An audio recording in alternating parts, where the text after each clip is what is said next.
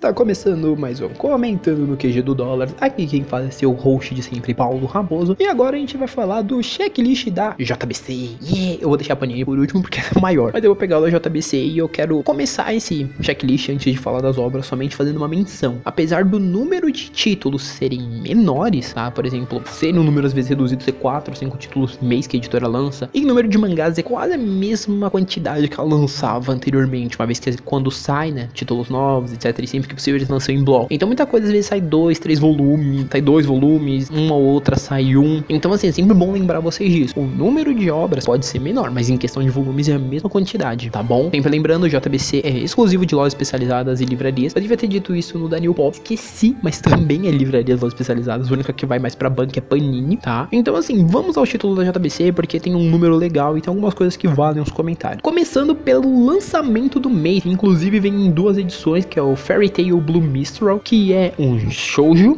focado na Wendy e na Shali, né, na Shalalu. E assim, é Fairy Tail, mais um spin-off. Se você é fã, você vai comprar isso, eu não preciso nem perguntar. Se você não é fã, sei lá, é completo em quatro volumes.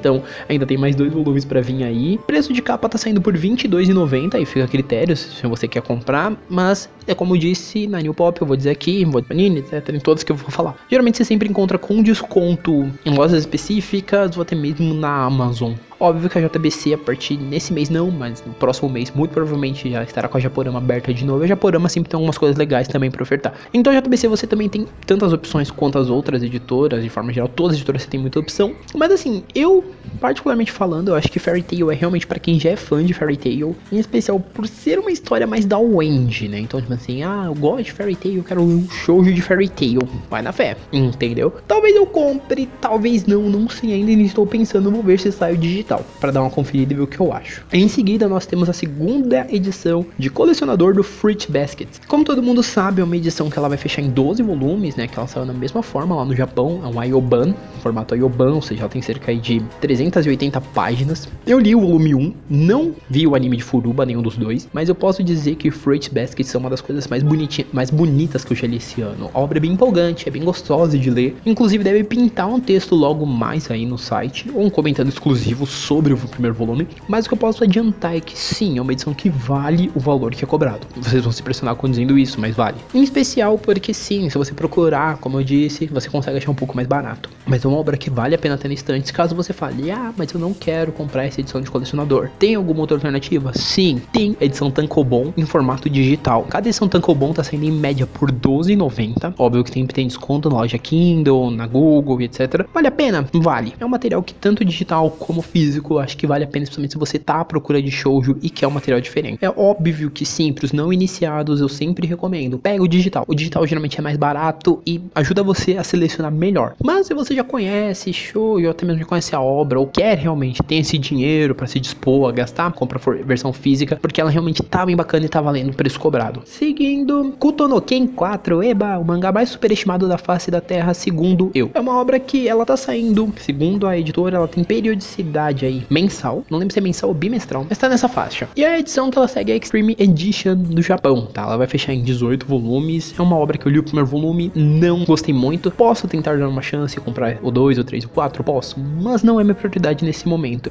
Então, por hora a gente deixa. Mas honestamente falando, eu não gostei muito, tá? Não acho que, nossa, é um pecado, mas realmente eu tenho direito a não gostar das coisas. E Hokuto foi uma dessas obras que não me pegou muito, porque para mim pareceu que ela faltou algo e eu não sei explicar exatamente o que faltou para me pegar, mas ela não me pegou tanto, tá? Mas para você que compra, boa sorte. Ainda tem aí 14 volumes pela frente. Seguindo, temos o combo Fire Punch, volume 5 e volume 6. Faltam duas edições para a série completar. Sempre lembrando, essa edição ela tem formato físico e formato digital e as duas, né, saem quase ao mesmo tempo. O formato digital também sai 12,90, enquanto a edição física tá saindo 25,90. Honestamente falando, tem texto do volume 1 aqui, eu vou deixar lá embaixo, né, nos links comentados. O primeiro volume não me pegou, o segundo foi mais ou menos, o terceiro foi mais ou menos o final, do meio pro final do quarto, eu realmente comecei a achar legal a história, tá? Não vou mentir. É uma série que eu vou seguir colecionando no digital, não tenho pretensões de pegar o físico. Assim, se você é da JBC, que eu também vou marcar e estiver ouvindo isso, nada pessoal, eu amo amo o título digital de vocês. E é por isso que eu tô colecionando Fire Punch, porque eu tô pegando digital. Porque físico eu provavelmente não teria seguido. É uma série que, para mim, os primeiros volumes não me convenceram a ter edição física na minha estante. Mas é uma série que, para quem curte uma distopia, talvez seja bem legal. Seja uma boa pedida para quem quer alguma coisa um pouco diferente. O Tatsuki Fujimoto é um autor que ele sabe desenvolver em certos momentos seu plot de uma maneira que é agradável. Mas em muitos momentos ele desenvolve coisas que, ao meu ver, é meio sem propósito. Então,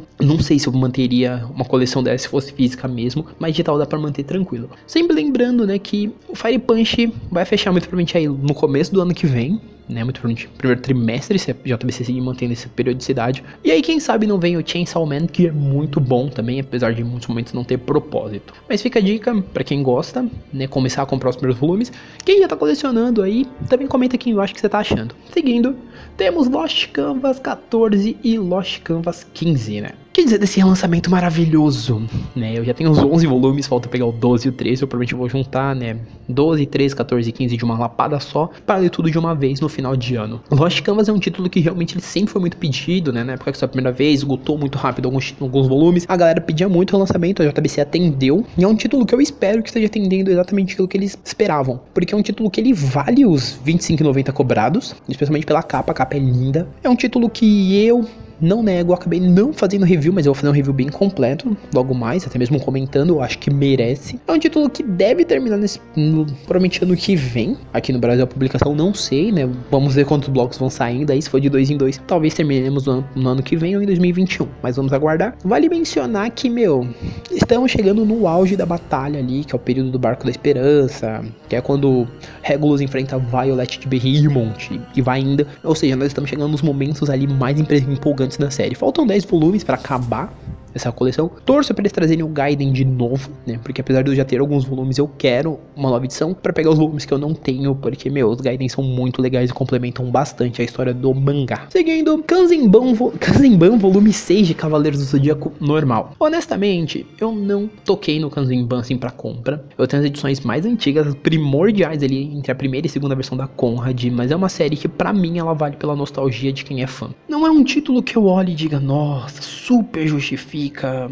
o formato Kanzenban, não estou desmerecendo o trabalho da JBC porque ele tá bem bonito. Mas, meu, pra mim o mangá do Kurumada, quando a gente fala em Cavaleiros, é um mangá que ele vende para quem já é fã da obra. Então acho que não tem muito o que dizer. Só dizer que estamos num momento legal, que é a saga de Hades, eu acho que, tipo, todo mundo que não leu Cavaleiros pode pular tudo e ler só a saga de Hades porque é muito boa. Melhor momento de Cavaleiros. No mangá, Poseidon também é legal, mas eu prefiro a saga de Hades. Mas ainda assim é um título que deve terminar no ano que vem, meio pro final do ano que vem. Deixa também nos momentos finais, são 22 edições, a gente tá na 16. Faltam aí umas 6 edições pra gente acabar, né? Cerca de um ano, uma vez que o mangá é bimestral. Seguindo, temos Retorno de Terraformers 21 e 22. De novo, estamos perto de encostar no Japão, porque se não me engano, saiu mais um ou dois volumes lá.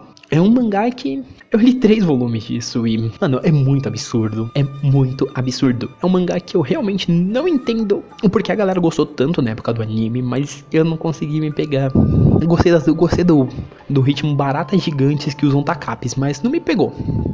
Tá, em todo caso, se você coleciona, tá voltando mais duas edições e agora você vai ter que aguardar sair no Japão, tá? Sai mais volumes para fechar de dois em dois então a gente ter. Agora, fechando, deixa eu só confirmar, fechando o checklist, temos mais dois volumes de Boku no Hero. My Hero Academia 23 e 24 saem nesse mês também, né? Entre esse mês e começo do próximo. E cara, volume 23 a gente fecha aquele momento ali entre a turma A e a turma B da academia. E a gente vai pra um arco que é arco voltado exclusivamente pros vilões. Que, mano, o arco é insano. É literalmente negócio que se você gosta de Boku no Hero, aqui é o momento para você começar a especular. Sempre lembrando, quando saiu 24, ainda não saiu 25, se não me falha a memória, lá no Japão. Então, se você falar, ah, Paulo, eu quero começar a ler na Manga Plus, etc. Você daqui, você já pode começar a procurar alguns capítulos que vão à frente para ler e então começar a acompanhar através da Manga Plus. Porque a gente tá literalmente aí cerca de um, dois volumes do que tá saindo no Japão. Então, dá uma procurada no restante e dá uma lida se você tá acompanhando edição através da edição nacional. Mas depois não se esqueça de comprar a edição nacional. Com relação a My Hero, é sempre bom lembrar, o preço sofre um novo reajuste, 17 para 18,90. Isso é uma coisa que eu já deixo adiantado aqui também, um parêntese, né? Que muita gente acha que o reajuste é porque a editora é pau nas orba,